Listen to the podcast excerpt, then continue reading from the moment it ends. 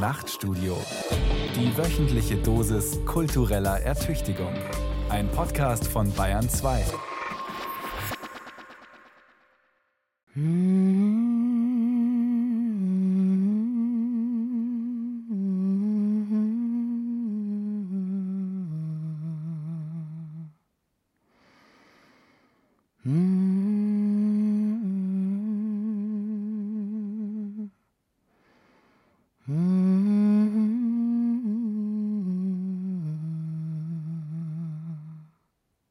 Dreizehnter Juli.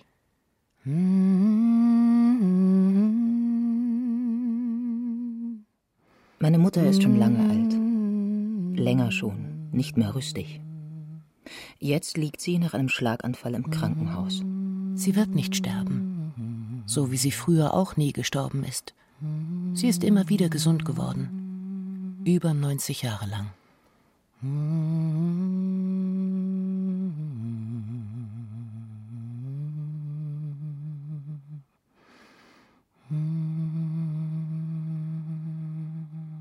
Es ist ein Privileg, als Greisin die Welt zu verlassen.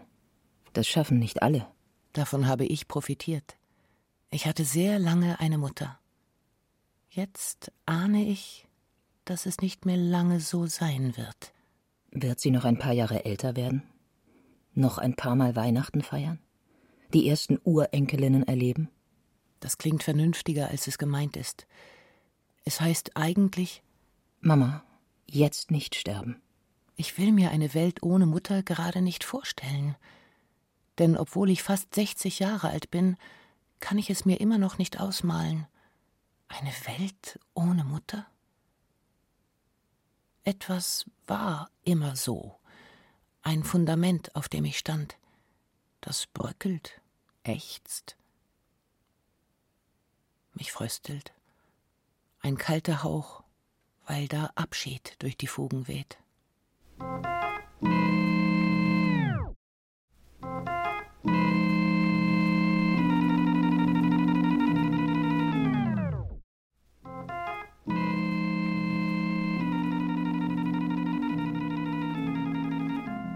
Die Welt ist jetzt ein kälterer Ort. Abschied von der Mutter von Martin Zein. Wir haben mit ihr die Lieder durchgesprochen, die wir auf ihrer Beerdigung singen werden. Auch wen wir einladen sollen. All das ist geklärt seit vier, fünf Jahren, als der Tod zwar nahe war, aber nicht so nah.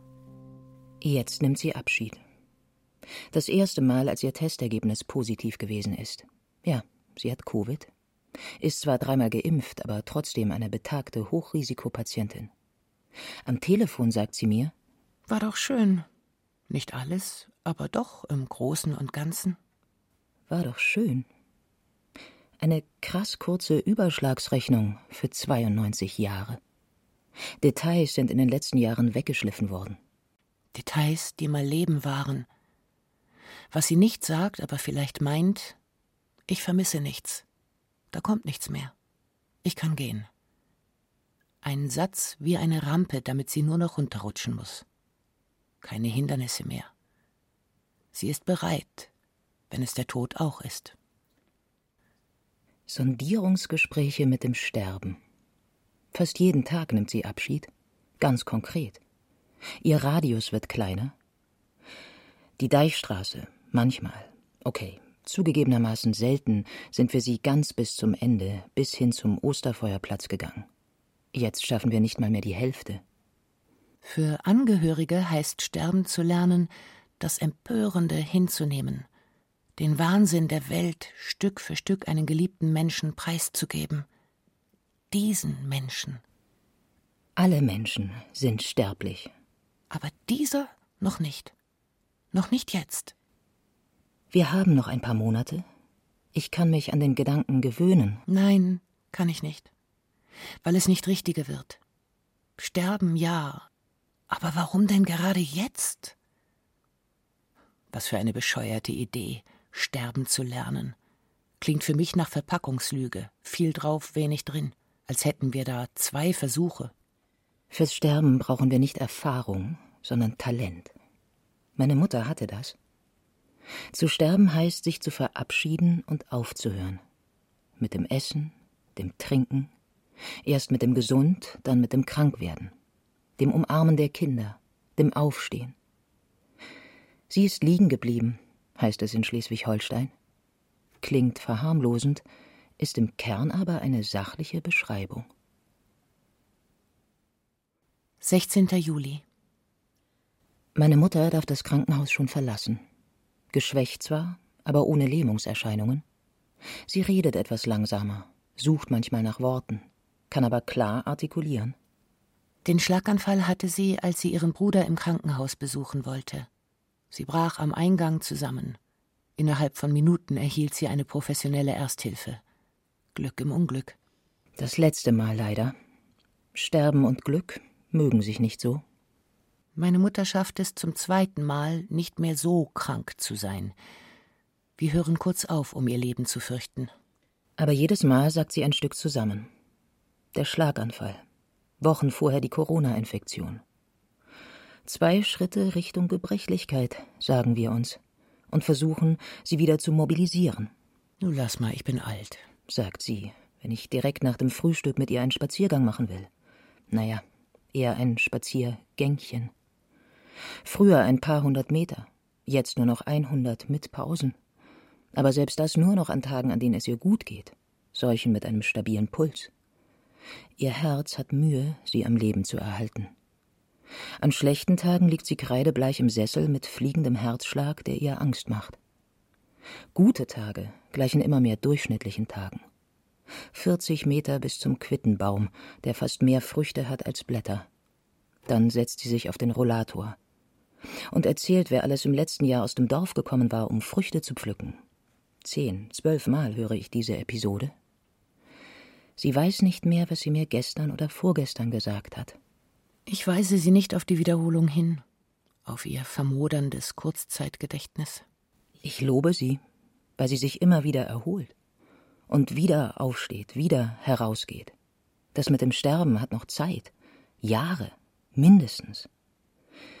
Deswegen zeige ich mich großzügig, verzichte darauf, dass sie sich an unser gestriges Gespräch erinnert, solange ich heute noch ihr Kind sein kann. Wir sollen sie wieder mobilisieren, ermahnt uns die Physiotherapeutin. Sie soll nicht bettlägerig werden, sie soll wieder alleine gehen können. Das schaffen wir nicht bis zum nächsten Rückschlag. 22. Juli. Ihr Bruder ist tot. Sieben Jahre jünger als sie der Nachzügler, der die letzten Jahre in ihrem Elternhaus gewohnt hat.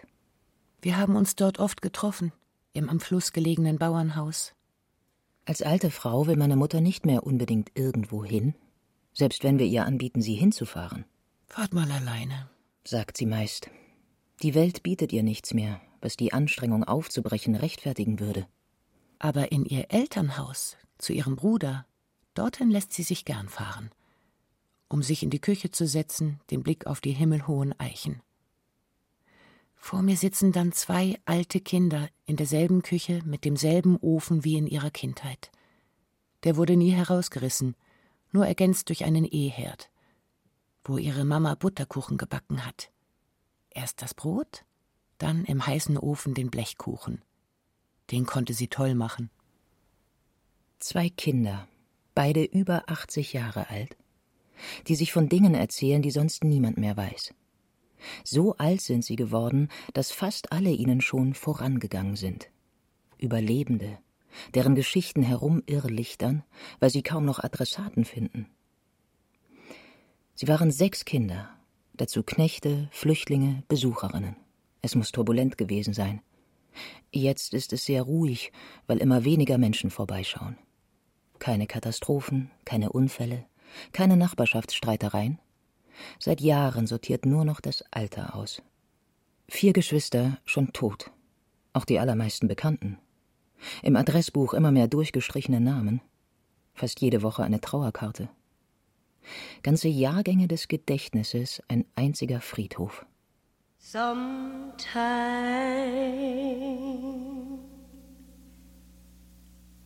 I feel like a motherless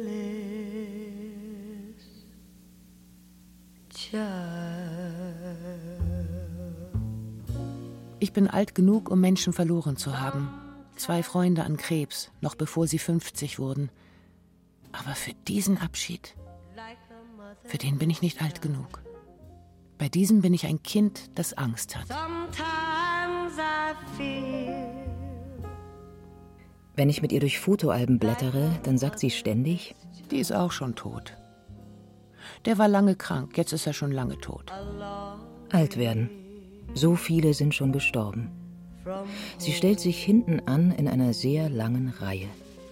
Noch nicht. Aber sie weiß, sie ist eine der Nächsten. Nach dem Tod ihres Bruders, des letzten Geschwisterkindes, sagt meine Mutter.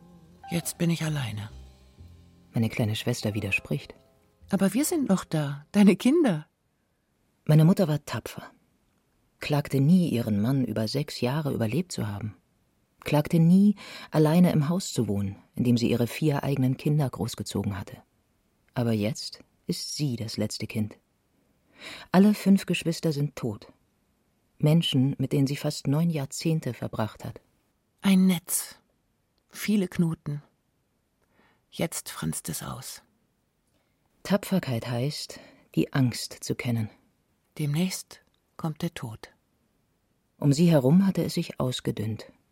Ich habe Schulkameradinnen, Freunde, Schwestern, ein Bezugssystem, eine Gemeinschaft. Und bei meiner Mutter? Da sieht es schon lange aus wie auf einem Schachfeld, bei dem der Tod fast alle Figuren umgeworfen hat. Ich bin jetzt alleine. Ganz allein. Auch ich will ihr widersprechen, weil ich noch da bin. Aber dann zögere ich. Ich kann ihr nicht widersprechen. Erst eine Schwester, gerade mal 50, dann die Eltern, dann der große Bruder, dann die Älteste mit 95, dann vor drei Monaten der mittlere Bruder und jetzt der Jüngste. Alle weg. Ich verstehe, wieso sie sagt, sie sei alleine. Alter ist nicht nur körperlich. Alter ist Abschied als Regelfall. Es beginnt die Reihe von letzten Malen. Nicht nur für die, die gehen, auch für uns, die Hinterbliebenen. Stein für Stein der Pyramide Verlust. Kein geplantes Bauwerk, aber groß und schwer. Trauer ist das Herumtragen von etwas Schwerem. Das ist banal. Es fühlt sich trotzdem so an.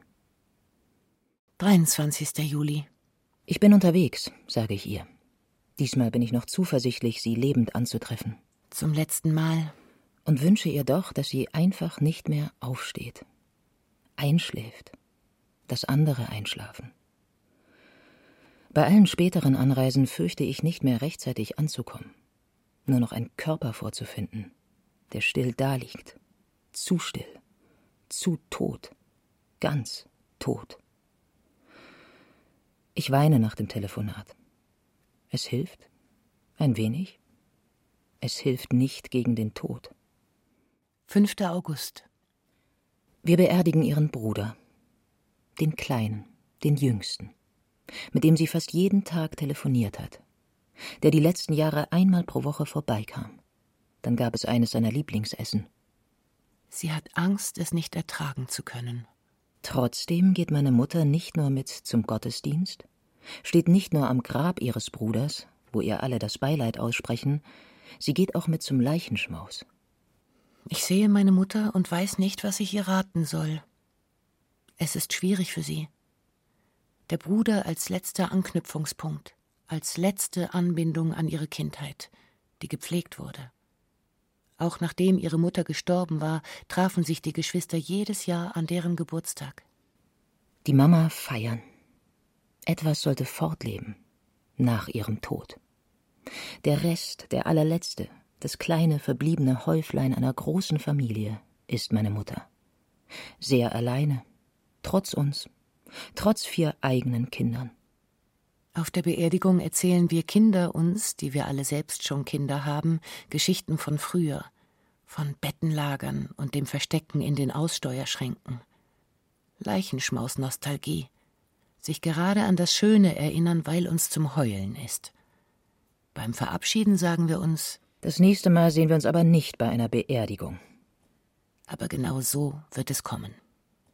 Zur dritten Beerdigung innerhalb von vier Monaten. Es gibt eine Zeit zu leben. Und es gibt eine zu begraben. In die Knie zu gehen vor dem offenen Grab, weil unsere Beine uns nicht mehr tragen. Um dann wieder aufzustehen. Wir trauern, um zu leben. Um weiterzuleben. Oder vielleicht eher so. Wir leben, um zu leben.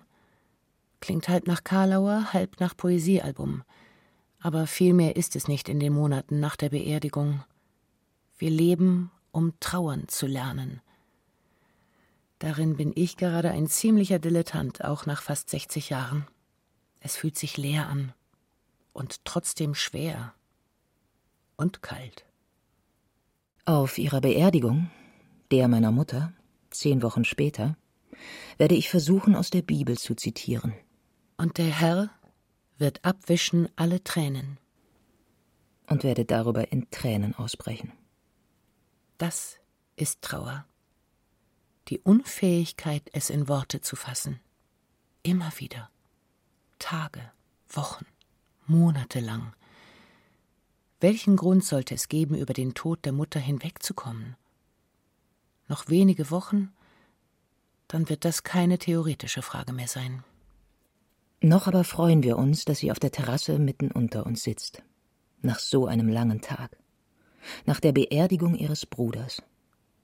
Wir haben alle Kinder und Enkel eingeladen, um noch zusammenzusitzen. Gemeinsam. Um meine Mutter herum. 6. August.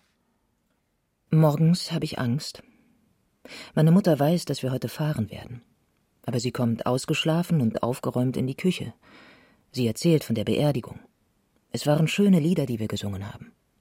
Sie bleibt den ganzen Vormittag wach.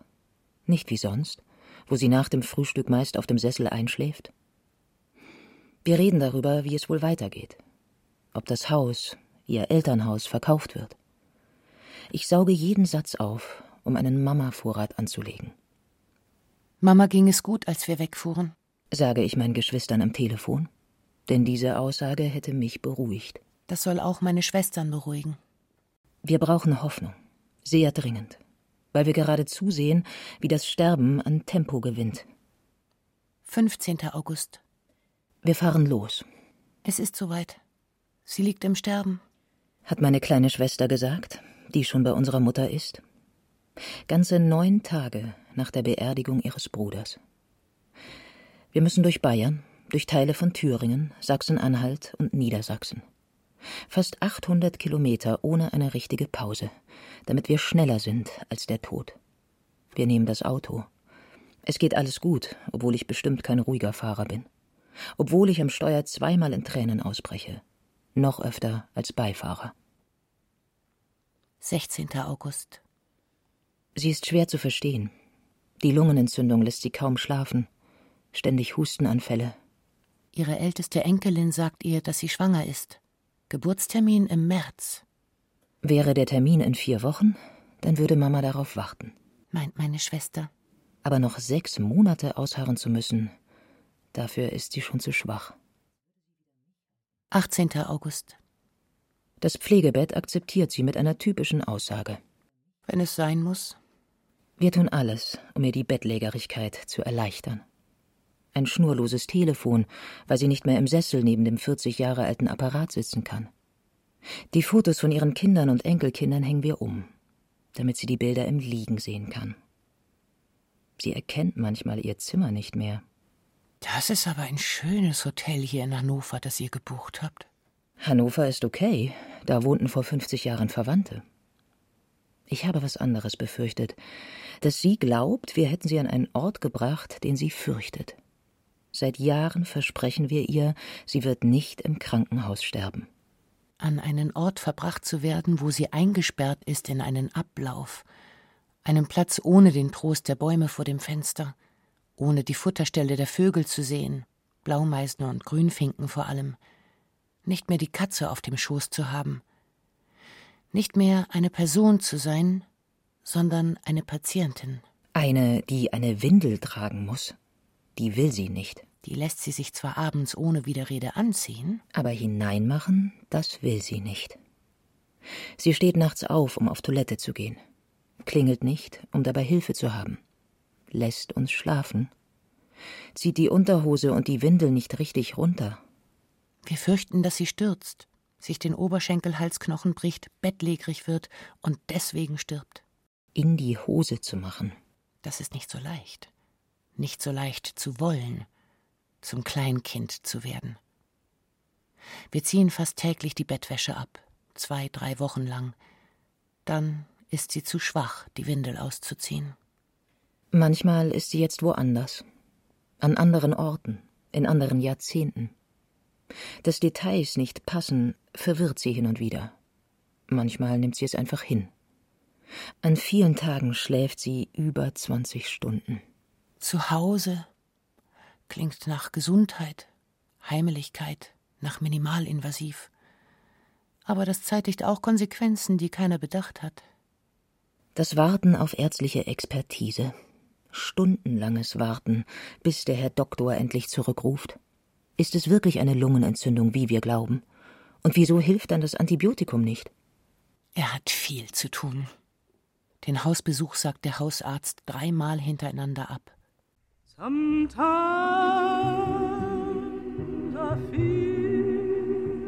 Dann eine abrupte Wendung. Mama hat durchgeschlafen. Mama hustet kaum noch.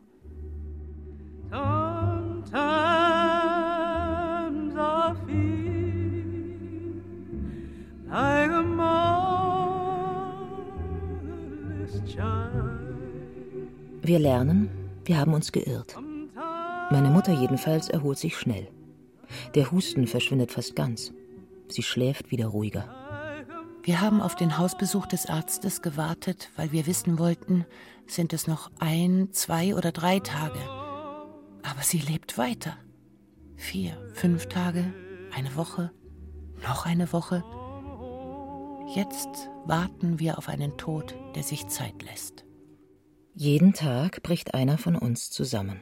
Jeden Tag nehmen wir uns in den Arm und sagen Ich übernehme. Und über all dem ein strahlend blauer Augusthimmel. Empörend schönes Wetter. Nachts eine prächtige Milchstraße, ein luftiger Sternenteppich. Aber kein Meteoritenschauer. Keine einzige Sternschnuppe. Keine fallenden Sterne. Der Himmel bleibt ungerührt. Keine Sternschnuppen, keine Wünsche. Macht nichts. Wir wissen sowieso nicht, was wir uns wünschen sollen. 19. August. Zum ersten Mal spricht sie mich auf Platt an. Den niederdeutschen Dialekt schnackte sie mit ihrem Mann und ihren Geschwistern.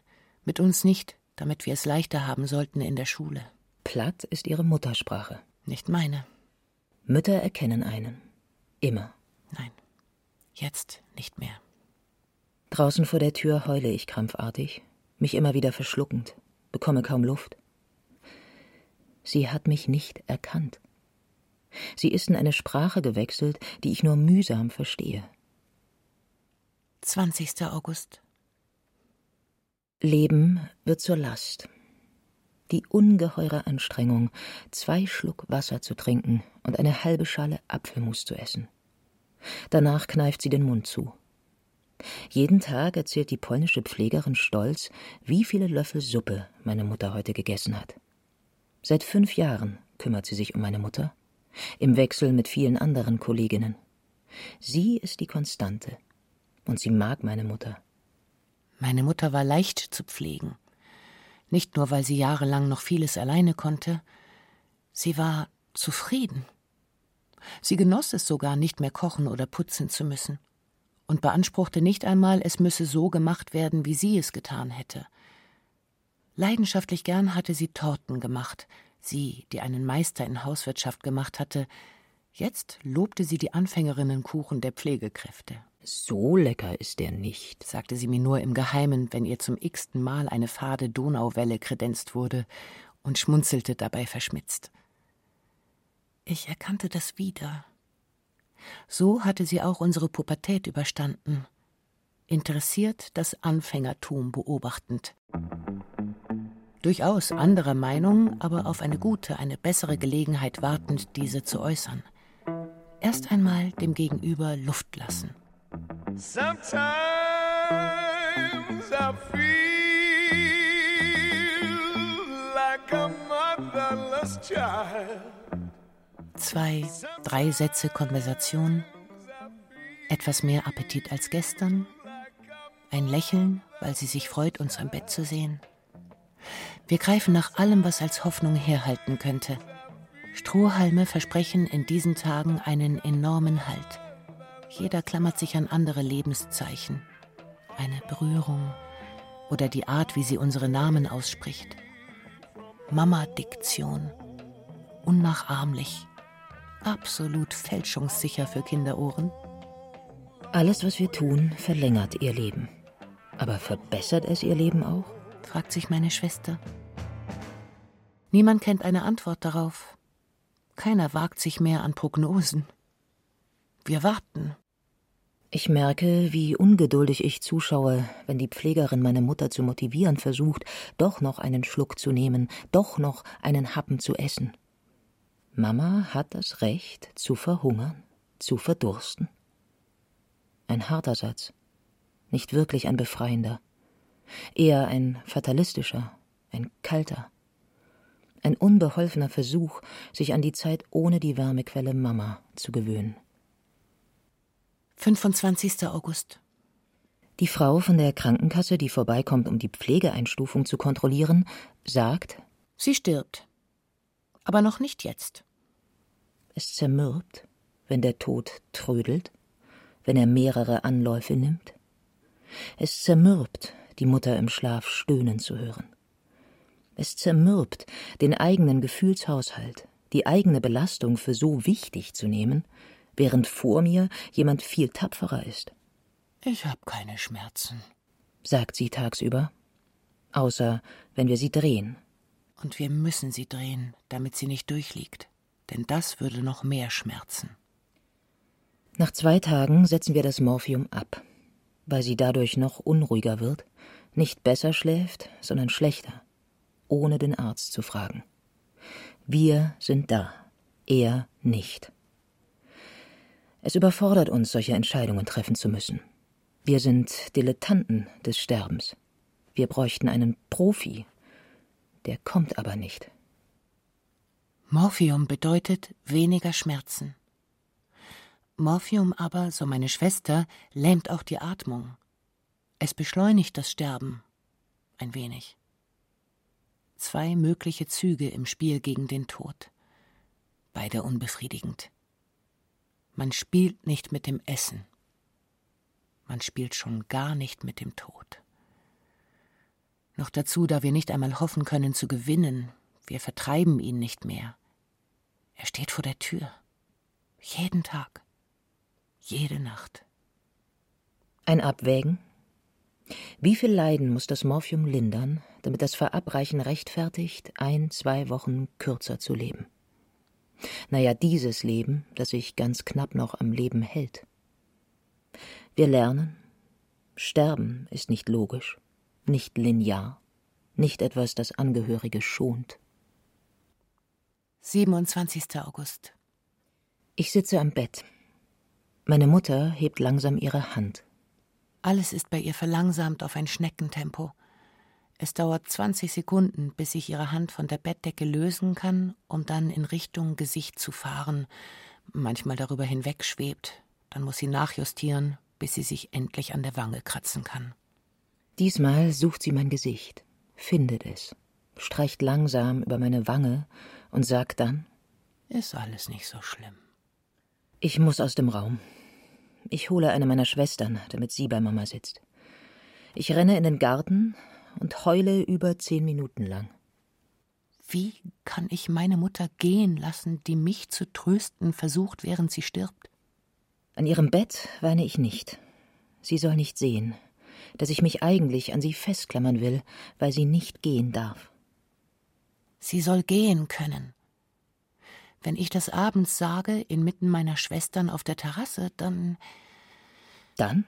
Dann glaube ich mir meine Entschiedenheit. Fast. Unterstützt von einer extrem ruhigen Sommernacht, lau, ohne klamme norddeutsche Nachtfeuchtigkeit, in der Fledermäuse und Waldohreulen direkt über unsere Köpfe fliegen. Es ist schön hier, als würden wir Ferien machen. Bis einer aufsteht, um nach Mama zu schauen. Meine Mutter hat mich heute durchschaut, als sie versucht hat, mich aufzumuntern. Mein Gesicht straft mich offenbar Lügen. Sie weiß, wann ich Trost brauche. Die Blaufärbung am Bein geht nicht weg. Als würde sich der Kreislauf zurückziehen, als könnte er nur noch eine Notversorgung garantieren. Auch die Innenflächen ihrer Hände sind blau angelaufen. Die Hände aber sind warm. Ein Effekt der fehlenden Fettschicht? Der Auszehrung, weil sie kaum noch isst? Spüre ich die Restwärme, die ihr Körper gerade noch erzeugen kann. Wir Geschwister sind ratlos. Wir wissen nicht, ob wir hoffen können, hoffen sollen oder lernen müssen, ihr Hinwegscheiden zu akzeptieren. Natürlich freuen wir uns jedes Mal, wenn sich unsere Mutter berappelt, sie einem Gespräch folgt, für eine halbe Stunde draußen unter dem Baum sitzen will, dessen wurmstichige Äpfel mit Getöse auf den Tisch aufschlagen. Und wenn sie dann sechzehn Stunden schläft, immer wieder aufstöhnt, wenn sie uns fragt, uns fast Sechzigjährige direkt vor ihr am Krankenbett. Wer bringt euch denn zur Schule? Ich kann das ja nun nicht. Dann bricht das Kartenhaus Hoffnung zusammen und es tut weh, wie ein richtiger Einsturz. 29. August. Wir fahren nach München, nach Hause. Ich fahre von zu Hause weg. Ich lasse meine Mutter zurück. Der Pflegekraft ist es zu viel. Sie will es alleine schaffen, ohne sich mit den Kindern absprechen zu müssen, ohne Hilfe beim Waschen, beim Essen kochen, ohne Ablösung, weil wir bei unserer Mutter wachen. Ich sehe zum letzten Mal meine Mutter lebend. 6. September. Ich wünsche mir, dass meine Mutter ewig lebt. Ich wünsche mir, dass es zu Ende geht. Beides. Ich weiß, das ist absurd. Es soll vorübergehen. Es vorbei sein. Ich wünsche mir, dass meine Hilflosigkeit vorbei ist eine Schwester wundert sich darüber, dass ich nicht mehr bei meiner Mutter anrufe. Kein Tadel. Sie will nur wissen, warum. Eine Veränderung, nein, ein Bruch, ein Abbruch sogar. Wieso ruft der Sohn auf einmal seine Mutter nicht mehr an? Zwei, drei Jahre habe ich täglich mit ihr telefoniert, habe mir ein paar Themen zurechtgelegt, über die wir sprechen können, weil sie immer sagte, hier ist nicht viel passiert. Jetzt kann ich nicht mehr telefonieren. Sie erkennt meine Stimme nicht mehr. Reicht den Hörer der Pflegerin weiter mit der Frage Wer ist denn das? Der Schlaganfall hat ihr Hörvermögen lädiert. Am Telefon erkennt sie mich nicht mehr. Ich kenne das nicht. Ich bin schwach. Ich kann es nicht ertragen, dass sie mich nicht erkennt. Ein schlechtes Gewissen als hätte ich monatelang gelogen, wenn ich gesagt habe, meine Mutter sei gerade das Allerwichtigste der Welt. Tagelang spreche ich nicht von ihr, rufe nicht meine Geschwister an, auch nicht bei der Polin, also dem Menschen, der anders als ich bei ihr sitzt, der sie pflegt. Ich will nicht hören, wie gut meine Mutter heute gegessen hat, und die Pflegerin nicht dafür loben, dass mit jedem Löffel meiner Mutter ein Tag mehr abgetrotzt wird. Wie lange soll meine Mutter noch durchhalten? Ich kann nicht mehr. Ich sage ständig, die Welt um mich herum hat das Recht, glücklich zu sein. Ich giere nach Glück. Tatsächlich lächle ich gerne in Kinderwagen herab, höre gern, dass jemand Nachwuchs bekommt. Es geht weiter. Es gibt nicht nur den Tod auf der Welt. Sometime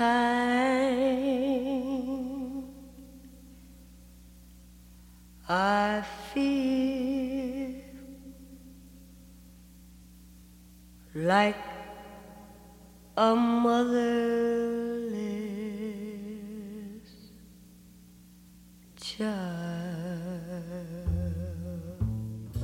Ich war ruhig, wenn ich bei ihr am Krankenbett sitzen konnte.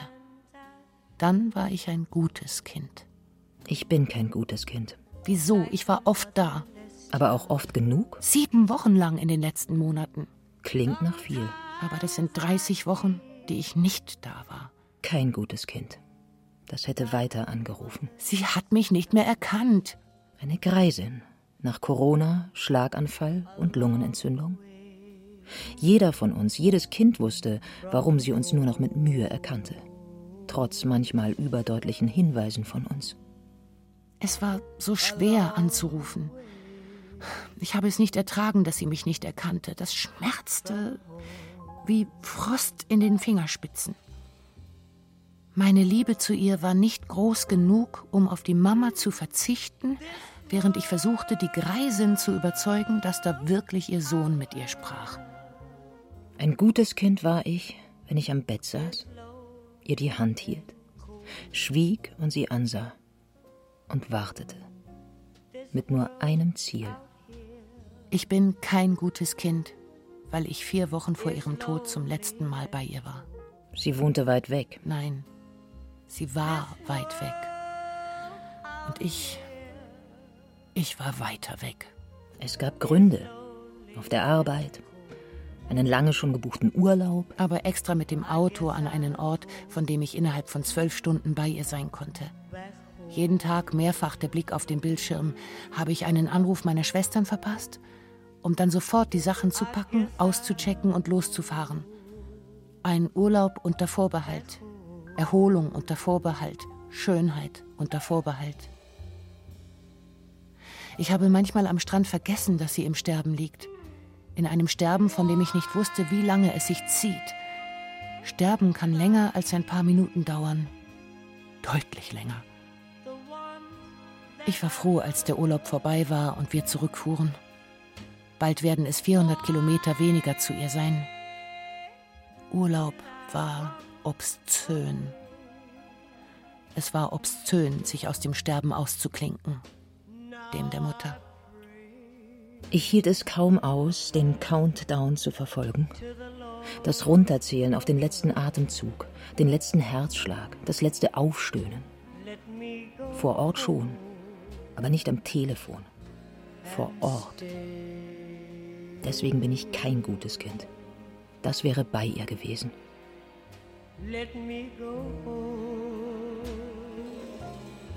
and stay.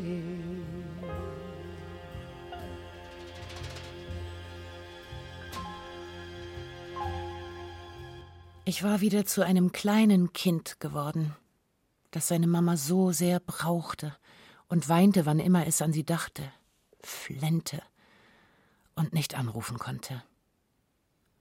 Angst, weil eine Welt ohne Mama ein kälterer Ort sein wird. Von einer Kälte, von der ich nicht wusste, wie sie auszuhalten sein wird. Die Welt mit einer Mutter ist ewig. So mein Kinderglaube. Eine Welt ohne ohne Mutter ein Chaos. 7. September. Meine jüngste Schwester schreibt in den Familienchat, dass unsere Mutter kaum Luft bekommt und es ihr sehr schlecht geht. Wir Kinder vereinbaren eine Konferenz, um zu besprechen, wie es weitergeht. Noch kein Notfall, nur die Planung für den Notfall. Ich plädiere dafür, sie in jedem Fall zu Hause zu lassen. Das war ihr Wunsch, immer wieder geäußert. Das heißt, ich plädiere dafür, dass sie, weil vielleicht nicht optimal behandelt, schneller stirbt. Ich plädiere für Schmerz, Erstickungsangst und Panik, erklären mir meine Schwestern. Wir sprechen über den gnädigen Tod, erschrecke ich. Sterbe. Hilfe. Die Abkürzung nehmen zum Grab. Einer Person zu helfen, nicht mehr da zu sein. Es ist wichtig, darüber zu sprechen und furchtbar. Wir müssen darüber reden, wie unsere Mutter sterben soll. In meinem Kopf heißt sie nur Mama. Aber wenn ich sie so nenne, dann kann ich nicht mehr über optimierte Modalitäten des Sterbens nachdenken. Meinen Geschwistern bin ich dankbar, dass sie es ansprechen. Es kann sehr hart werden. Angst, Schmerzen, Leid. Dann, wenn es sein muss, wenn sie Angst hat zu ersticken, sie doch lieber ins Krankenhaus schicken? Ich finde auf diese Frage keine Antwort, mit der ich zufrieden bin.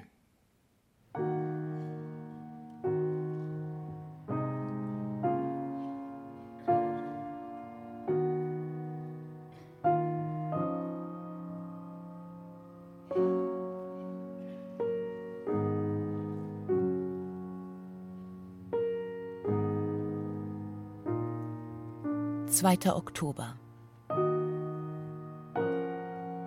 Sie ist so klein. Ihre Katze liegt auf ihr, als wir ankommen. Anders als sonst stupst sie nicht gegen die Hand, damit meine Mutter sie streichelt. Weiß das Tier, dass sie tot ist? Meine Mutter ist noch warm. Eineinhalb Stunden später sehe ich mir wieder den Leichnam an. Sie hat sich immer noch nicht bewegt die Augen offen, der Mund auch. Aber ihre Haut ist jetzt kalt. Ich werde nie wieder Mama sagen können, so wie es fast 60 Jahre über meine Lippen gekommen ist, ohne nachzudenken. Das Wort hat jetzt einen Trauerflor. Ich habe den Tod gesehen. Ein Dreieck auf dem Gesicht meiner Mutter dunkle Flecken am Hals. Ich habe den Tod gesehen im Gesicht meiner Mutter. Sie ist mit ihm mitgegangen. 3. Oktober. Wir stehen in der Küche. Drei Geschwister. Unsere Mutter ist gestern gestorben. Wie schrecklich. Wie natürlich. Menschen sterben mit 92, nachdem sie Wochen, Monate, Jahre mit dem Tod gerungen haben. Es fühlt sich trotzdem nicht natürlich an. Eher wie ein Unfall. Eher wie aus dem Leben gerissen worden zu sein. Wie kann es eine Welt geben, in der es keine Mutter gibt? Es kam nicht plötzlich. Es fühlt sich so an. Der Leichnam auf dem Bett macht es unmissverständlich. Meine Mutter ist tot. Aber noch schaue ich hin in der völlig irrigen Hoffnung, sie wieder atmen, den Brustkorb sich wieder heben und senken zu sehen. Ganz wenig, aber merklich, so als schliefe sie ganz fest. Wir haben das Kinn nicht mit einem Tuch festgebunden. Der Mund ist leicht geöffnet, nicht heruntergeklappt. So hat sie manchmal auch geschlafen und dabei laut geschnarcht. Eine Zeit lang schlief ich neben meiner Mutter, damit jemand da war, um den Notarzt zu rufen. Meine Schwester fragte mich Stört dich ihr Schnarchen und Stöhnen gar nicht? Ich verneinte, ohne nachzudenken. Warum sollte ich deswegen nicht schlafen können? Als Kind hat es mich immer beruhigt, meine Eltern schnarchen zu hören. Wenn die Nacht sehr dunkel und voller absurd lauter Geräusche war, die waren bestimmt nicht laut, aber deutlich von meiner Angst verstärkt. Dann half es, das Schnarchen meines Vaters zu hören. Sehr laut und regelmäßig die Mutter nur zu hören, wenn sein Schnarchen eine Pause machte. Diese Geräuschkulisse betete unaufhörlich runter Du bist nicht allein. Nicht allein. Du nicht. Jetzt schon. Jetzt bin ich allein. 4. Oktober. Wir regeln den Tod. Wen müssen wir anrufen, damit die Trauerkarte sie nicht unvorbereitet trifft? Was müssen wir abmelden? Rentenkasse, Krankenkasse. Wer füttert, wenn wir weg sind? Die Katze.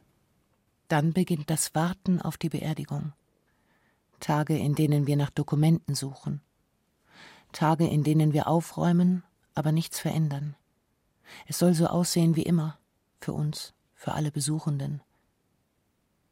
Meine Mutter ist tot. Dieser Satz ist sowieso schon grell. Er soll nicht noch greller erscheinen.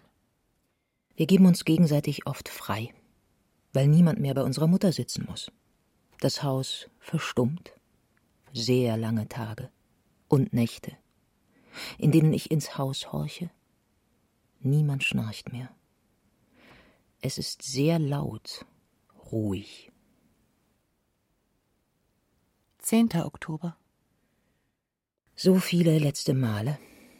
Das letzte Mal sie sehen, bevor die Bestatterin sie in den Leichensack einschließt. Das letzte Mal die Rosen schneiden, die sie aus ihrem Lehnsessel sehen konnte. Das letzte Mal die Katze streicheln, die auf ihr lag, als sie starb. Die hat sich Wochen später einen neuen Platz im Dorf gesucht. Das letzte Mal ihre Orchideen gießen, von denen sie immer genau wusste, wer sie ihr geschenkt hatte, und über die sie sich besonders freute, wenn sie noch einmal blühten. Das letzte Mal zum Grab gehen, in dem mein Vater noch alleine liegt. Das letzte Mal die Pflegerin verabschieden, die es meiner Mutter ermöglicht hat, zu Hause zu sterben, so wie sie es wollte. Wenn Anfängen ein Zauber innewohnt, was ist dann mit dem Abschied? Der Abschied ist ein großes Grauland. Überall Verlust. Keine Farbe, überall nur Grau. Ein alles matt und belanglos machendes Grau. Trauer ist eine Form von Sprachfindungsschwierigkeit. Die Wörter grau, fahl, ausgeglüht, mit Aschegeschmack. Als fehlte auf einmal 3000 Wörtern der Bezug, all das, was sie zuvor mit Bedeutung, vor allem mit Wärme erfüllte. Sehr grau? Mama ist eine Adresse, an die nicht mehr geliefert werden kann. Noch grauer? Wörter können Leichenflecken bekommen. 13. Oktober. Während wir darauf warten, dass die Gemeinde aus der Kapelle kommt, streichle ich den Sarg. So wie ich ihre Hand gestreichelt habe die letzten Jahre. Sie im Lehnsessel, ich davor kniend. Mich kleiner machend. Mich zum Kind machend. Drei Enkel, zwei Schwager und ich tragen das Leichtgewicht. Da ist nicht viel Mutter drin. Zwei Monate lang hat sie kaum gegessen und getrunken. Da bleibt nicht viel übrig. Ein leichter Sarg. Ein Windhauch. Der würde genügen. Käme da ein Wind, dann. dann würde er schweben. Särge fliegen nicht. Nicht in den Himmel. So leicht ist keiner.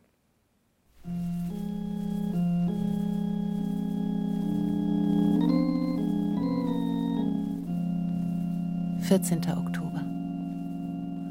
Wir räumen auf. Nicht wie sonst.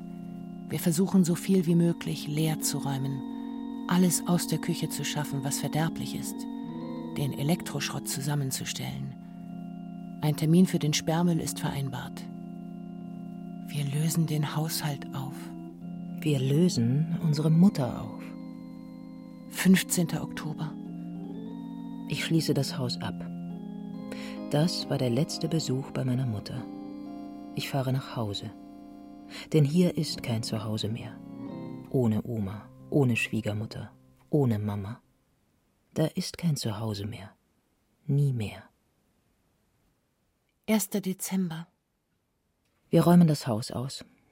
Säckeweise Kleidung, Fotos, Briefe, Poesiealben, Ausbildungsnachweise, Zeugnisse, Rentenkassenschreiben. Wir entkernen die Biografie meiner Eltern. Ein Leben wird zum Restmüll. 10. Dezember. Es schneit.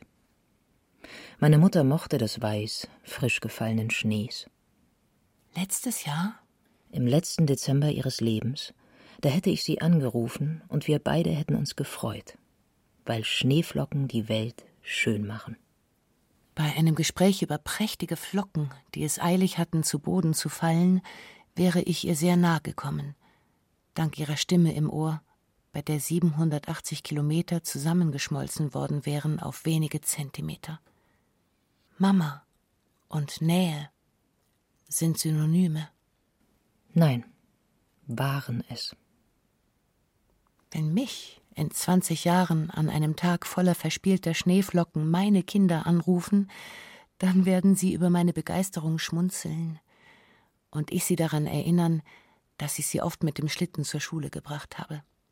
Schön, dass wir mal wieder so lange miteinander gesprochen haben, würde ich zum Abschied sagen. Wenn dann meine Tochter auflegt, weil ihr Leben weitergeht, dann würde ich denken, dass Mama genauso intoniert hätte, genauso unaufgeregt dem Tod und der Trauer ins Auge gesehen hätte, genauso am Ende gesagt hätte, Da haben wir uns aber schön unterhalten. Und dann wüsste ich, dass keine passgenauen Worte zu finden für den Tod das ist, was Trauernde brauchen. Sprachlosigkeit ist Trauer. Die bleibt. Die wird vielleicht weniger, aber die bleibt. Und wenn einer anruft und keine Worte findet, weil der Vater, die Mutter gestorben ist, dann kommt sie wieder hervor. Trauer ist ein Sprachverlernen, das uns eine Seite der Sprache lehrt, die wir manchmal übersehen, gerne übertönen. Etwas nicht aussprechen zu können, ist auch Kommunikation. Eine schwerfällige, eine traurige, eine der Trauer. Sie ist im Himmel. Mein sonst zumeist ungenutzt rumstehender Protestantismus schmunzelt über meinen Kinderglauben, dass sie von oben auf mich herabsieht. Das, was kleine Kinder erzählt bekommen, damit ein kräftiger Streifen Blau das Grauland begrenzt. So was erzähle ich mir gerade und widerspreche mir nicht. Mein Kinderglaube war warm, mein Realismus leider schroff. Ich mag mich als Kind, das um seine Mama im Himmel weint. Wenn ich das sage, dann. Dann? Dann höre ich sie. Sie ist nicht fort. Weiter weg. Aber nicht fort. Sometimes I feel like a marvelous child. Sometimes I feel like a motherless child. Sometimes I feel like a motherless child, a long way from home, a long way from home.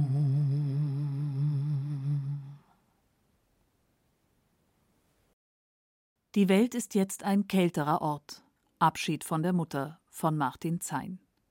Es sprachen Katja Bürkle und Wiebke Puls, Technik Christiane Gerhäuser-Kamp, Regie und Redaktion Hardy Funk. Eine Produktion des Bayerischen Rundfunks 2023.